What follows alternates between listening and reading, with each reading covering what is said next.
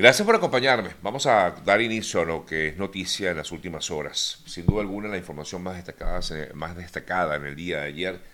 eh, tiene que ver, entre otras, eh, lo que fue la visita de em, el presidente Petro a Estados Unidos, esa reunión que realizó con el gobernante estadounidense Joe Biden y esta situación vivida el día de ayer en el SEBIN en Venezuela tiene que ver con el fallecimiento de eh, uno de los eh,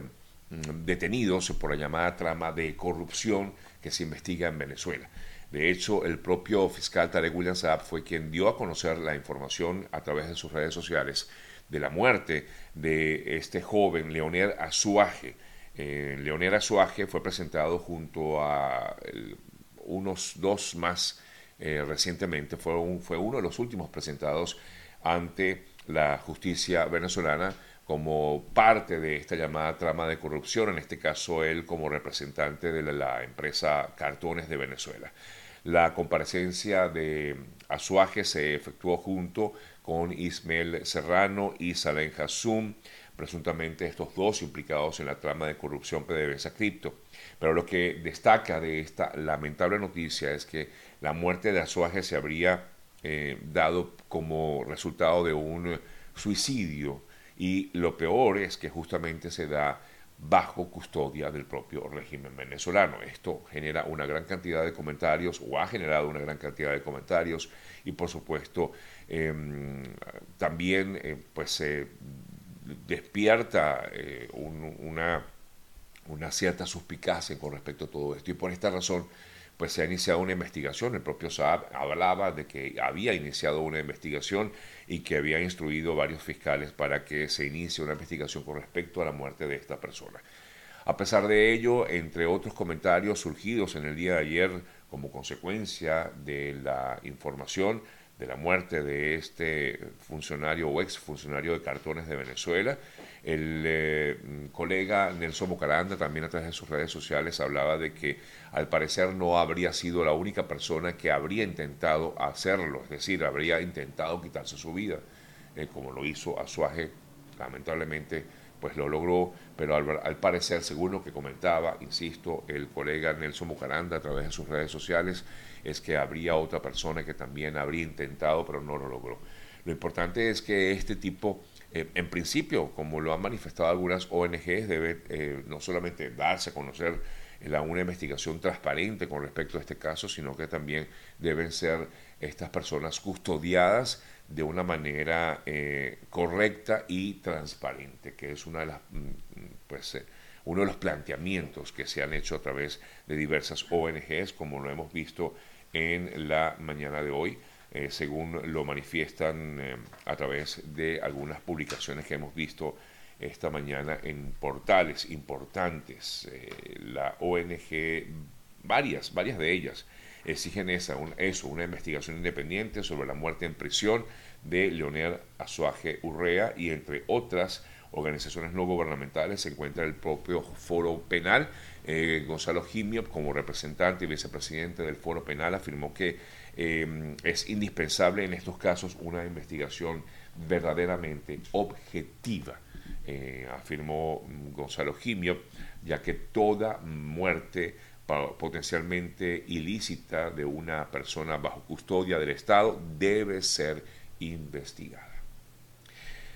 Bueno, en otras informaciones, y como decía, la otra noticia quizás más destacada de la región tiene que ver con esta visita que realizó el presidente Gustavo Petro a mm, Estados Unidos eh, y por supuesto su reunión, la reunión que sostuvo con el mandatario estadounidense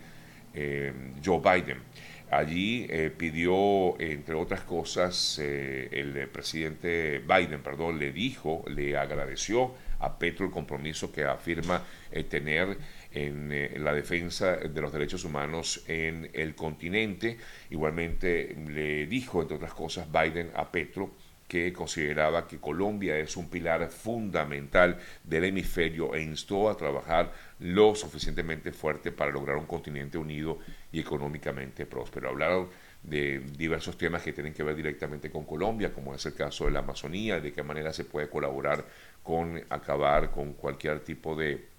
de, situaciones que se viven en la Amazonía, como incendios, eh, entre otras cosas. Pero igualmente el presidente de Colombia, tras culminar su reunión con eh, Biden, eh, habló acerca del tema de Venezuela. De hecho, Biden también le agradeció a Petro el haber recibido una gran cantidad de refugiados venezolanos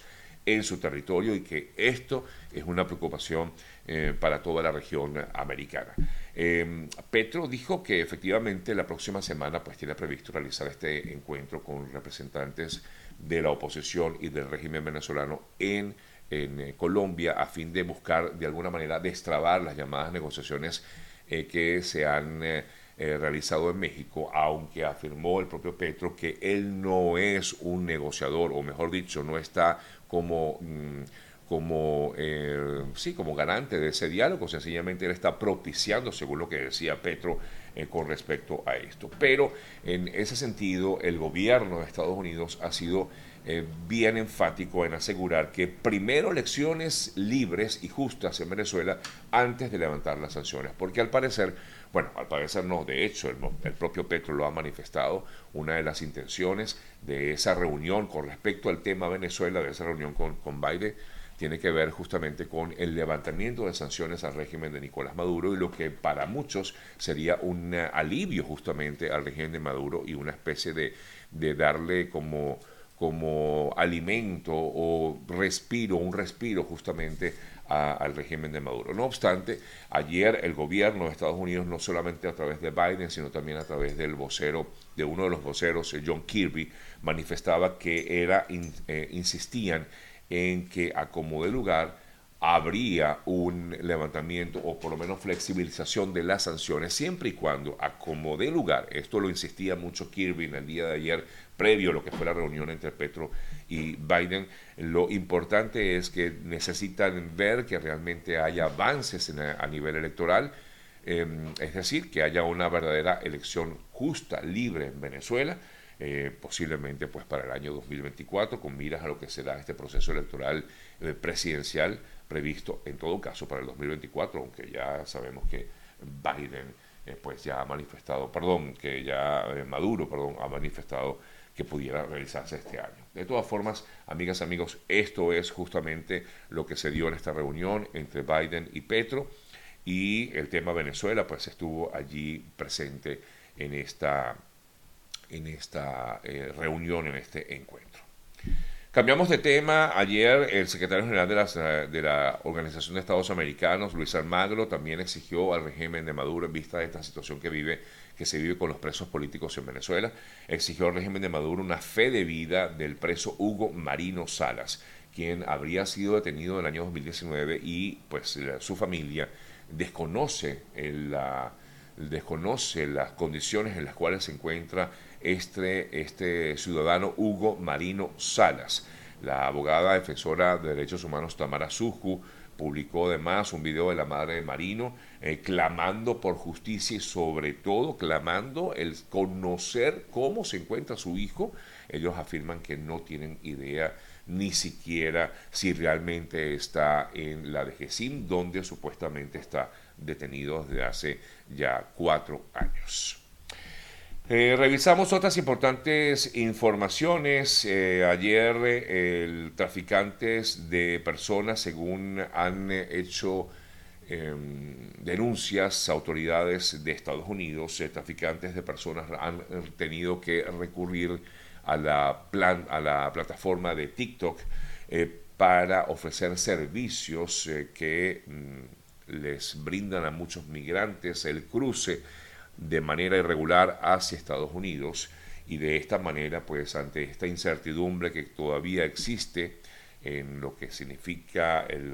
cierre del título 42 y entrada en vigencia como tal del título 8 en la frontera sur de Estados Unidos, eh, pues muchas personas acceden a pagarles a estos traficantes y es por eso que han hecho un llamado en el día de ayer a no prestarse a colaborar con estas personas que se ofrecen justamente a través de TikTok. Eh, es como una especie de, por llamarlo de alguna manera, de agencia de, de, viajes o de coyotes que dicen que les eh, brindan una mejor manera de entrar a Estados Unidos. Y la intención es hacer un llamado para que la gente no caiga en este tipo de acciones. Revisamos otras importantes informaciones destacadas en las últimas horas. Voy a tratar de, comentarlas brevemente, igualmente luego después que tengamos nuestra conversación con Víctor que seguimos comentando otras importantes noticias destacadas también en las últimas horas. Minas, las minas de carbón en Cundinamarca fueron sacudidas eh, por una explosión que dejó 11 mineros atrapados, esto es en Colombia. Según informes recientes, cuatro de ellos murieron y los esfuerzos de rescate continúan para salvar a otros que se encuentran eh, atrapados en estas minas que quedaron prácticamente mm, tapadas. El presidente de Bolivia, Luis Arce, llegó ayer a Venezuela para la firma de una serie de acuerdos. Afirmaron en el gobierno boliviano que este encuentro supuestamente busca firmar acuerdos relacionados con salud, también por supuesto con cooperación energética, que es importante para Bolivia, y el intercambio, afirman, de alianzas académicas de beneficio mutuo, es lo que dice el gobierno de Bolivia con respecto a la reunión que realizó Arce ayer con Maduro en Venezuela. Hablando de Venezuela, la Comisión Nacional de Primarias, a través de su presidente Jesús María Casal, aseguró que hay varias sesiones de trabajo desarrolladas para buscar un plan B, a que, como hace unos días decíamos o comentábamos, el Consejo Nacional Electoral afirmó no tener, no poder brindar la asistencia técnica que había pedido eh, la organización de este grupo de Comisión Nacional de Primarias en Venezuela. El canciller ruso, Sergei Lavrov, sigue su gira, ya finalizándola, luego de haber pasado por otras naciones de Latinoamérica, eh, como Bolivia, Nicaragua, Venezuela, ahora está en Cuba. Ayer justamente se reunió con Miguel Díaz Canel y con Bruno Rodríguez, el canciller eh, cubano, Sergei Lavrov, en, este, en esta reunión, en, este, en esta gira, repito, que ha realizado por varios de sus aliados, de los países aliados a Rusia. La una corte federal de aquí de Estados Unidos rechazó ayer una solicitud que presentó el expresidente peruano Alejandro Toledo para frenar una orden de extradición a su país para continuar siendo investigado en su nación el expresidente peruano Alejandro Toledo por presuntos casos de corrupción cometidos durante su mandato eh, vinculados directamente con Odebrecht, con la empresa Odebrecht. Em, pero ayer, efectivamente, una Corte Federal rechazó esta solicitud que había iniciado, eh, habían iniciado los abogados de Alejandro Toledo para evitar ser extraditado, pues aquí dijeron no, esa extradición va a como de lugar hacia, eh, para que pueda ser eh, llevado a Perú Alejandro Toledo.